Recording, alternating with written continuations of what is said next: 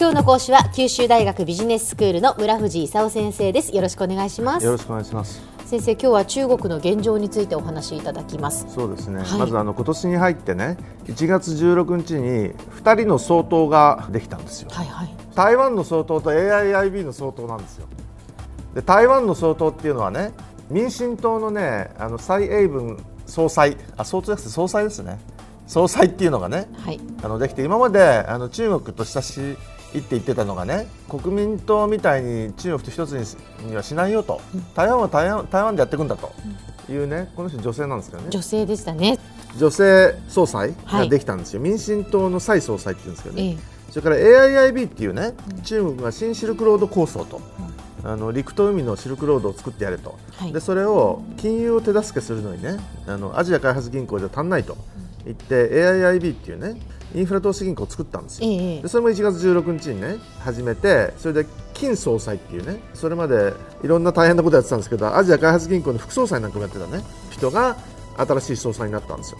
でそういう意味では1月16日台湾の総裁とえー AIIB の総裁が両方ともできたと、で内政の方ではええ。これもいろんなことが起こっててね。はい。一人っ子政策ってもう30年くらいやってたのがねええ。2人産んでもいいよとうん。いう話になったんですね。ですね。なんでだか知ってます？あのある程度一人っ子政策で人口抑制をしてきたけれどもやっぱり中国も高齢化っていうのが問題になってきたっていうことですよね先生。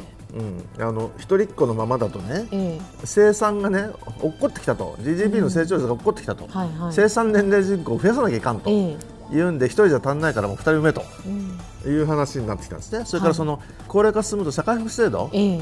少ない生産者、生産年齢人口の人があのたくさんのお年寄りを支えるとはいはい。いう、あの日本で困っているようなね状況に陥ると。ええ。いうことはまずいだろうと、うん。いうことで、まあ、二人っ子政策というのをこの1月からね、えー、OK っていうことになったんですよ。はい。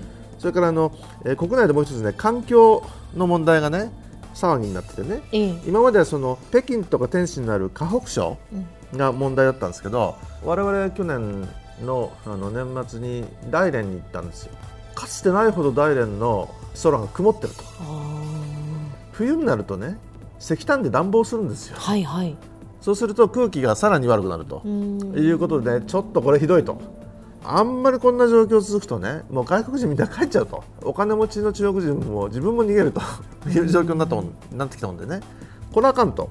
これねとてつもないお金と時間がかかるんですけど、もうそろそろ真面目に取り組まないとね。うん。もうダメということになってきてると。えええであの中国のねその経済成長がね今までそのずっととても高かったものがねえはい少しスローダウンしてきたと、うんこれでまあいろいろ大変なことが起こってるわけですよ。ええええで結局、ついこの間発表されたね去年の2015年の実質経済成長は6.9%だったんですよ。大丈夫なのかということがちょっと問題になってきてるわけですよ。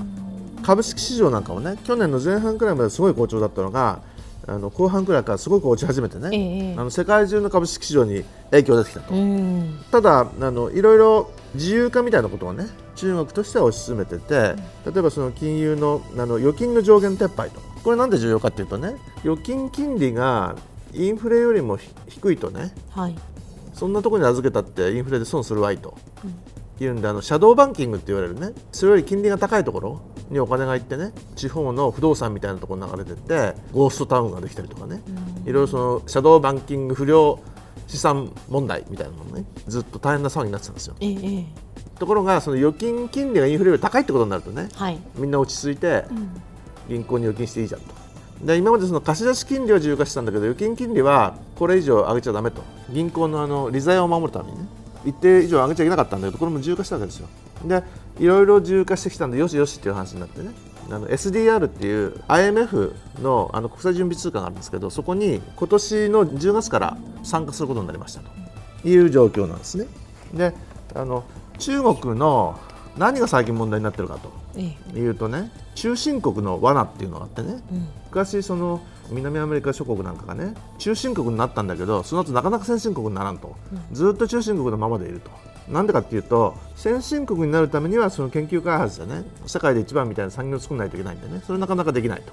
ところが今その中国ではその労働コストがね毎年10%くらい上がってるわけですよ、そうするとその、まあ、発展途上国みたいなところとは労働コストで勝負できないと、いうことでもうあの1人当たり GDP が7、8000ドルっていう中心国になっちゃったんでね。あの南アジアだとかね、まあ、インドだとかあのバングラだとかパキスタンとかねあの辺と勝負できないわけですよ。そうすると一体どうやってその中心国から先進国に行くかというんで、あの頭がいっぱいであると。うん。いうことなんですね。えええそれでその経済がスローダウンしてきたと思うんでね。えはい。最大の問題はね今ね産業的に言うと鉄鋼業。はい。中国の鉄鋼産業はね世界の半分作ってるんですよ。は世界の半分日本の7倍の8億トン作ってるんですよ。すごいところがねスローダウンしてきちゃったと思うんだよね、うん。そんなにいらないやっていう話になってね。そうすると作っちゃったけどいらないやって言われたんでね。えええ困ったって言ってダンピングするわけですよ。すごい安い値段で外に出てくるんでね世界中の鉄鋼産業がみんな赤字になるわけですよ。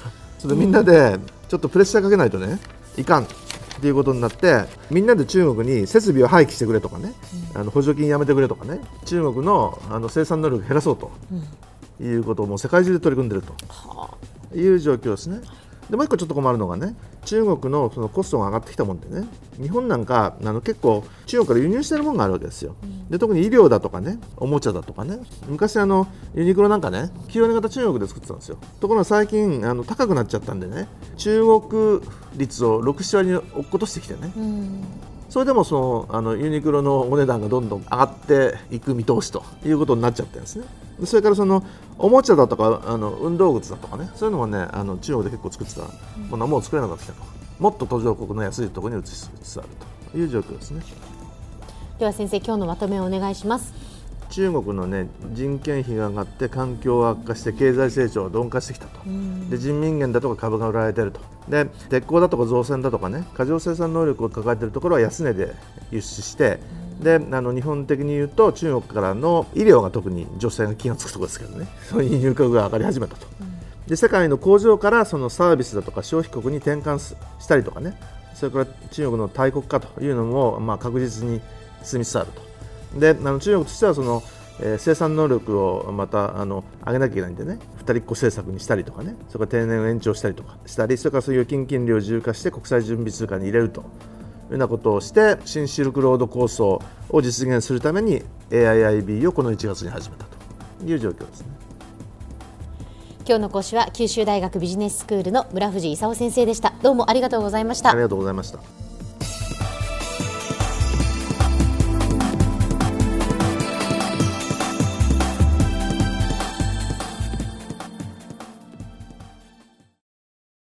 ゾクゾクグイグイメラメラつながる。ゾワゾワ。ハラハラ。メキメキ。つながる。ズキズキ。モワモワホカホカつながる。キリキリ。ざわざわ。キュンキュン。ガンガン。ワクワク。うずうず。ドキドキ。ルンルン。バクバク。九州人のいろんな気持ちつなげます。九州から輝こう。キラキラつながる。キューティーネット